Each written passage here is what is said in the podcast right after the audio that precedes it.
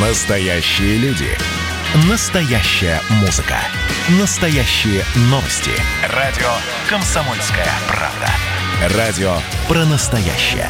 97,2 FM. эм. Под капотом. Лайфхаки от компании «Супротек». С вами Кирилл Манжула. Здравия желаю.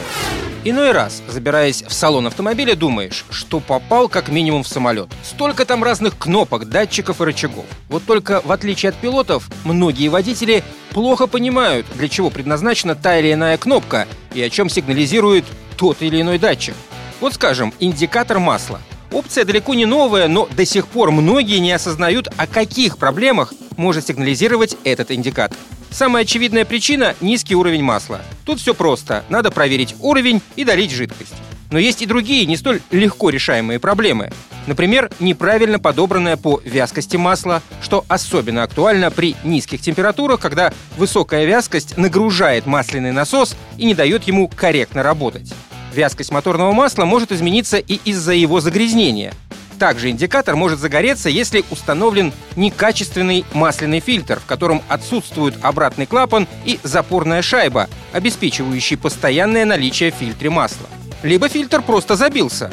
Кроме этого, к возможным причинам работы индикатора можно отнести неисправный редукционный клапан масляного насоса или его изношенность, утечка масла из-за изношенных старых прокладок и уплотнительных колец, пробоя прокладки головки блока цилиндров, неисправности в масляных магистралях. Но какой бы ни была причина, если индикатор зажегся, категорически нельзя просто отключить его и ездить на автомобиле, как ни в чем не бывало. Прежде всего следует проверить уровень, долить масло, а если ситуация не изменится, то срочно пройти диагностику. А еще, чтобы не доводить дело до проблем, полезно не забывать о профилактике.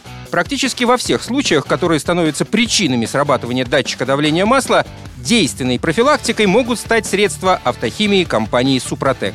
Речь идет о присадке в моторное масло «Супротек Актив Плюс» и мягкой промывке двигателя «Супротек Апрохим». Это высокоэффективные инновационные составы, успешно прошедшие цикл тестирования в лабораторных и полевых условиях и получившие соответствующие сертификаты. Они не вступают в реакцию с моторным маслом, абсолютно к нему инертны и не воздействуют на прокладки, сальники и уплотнители.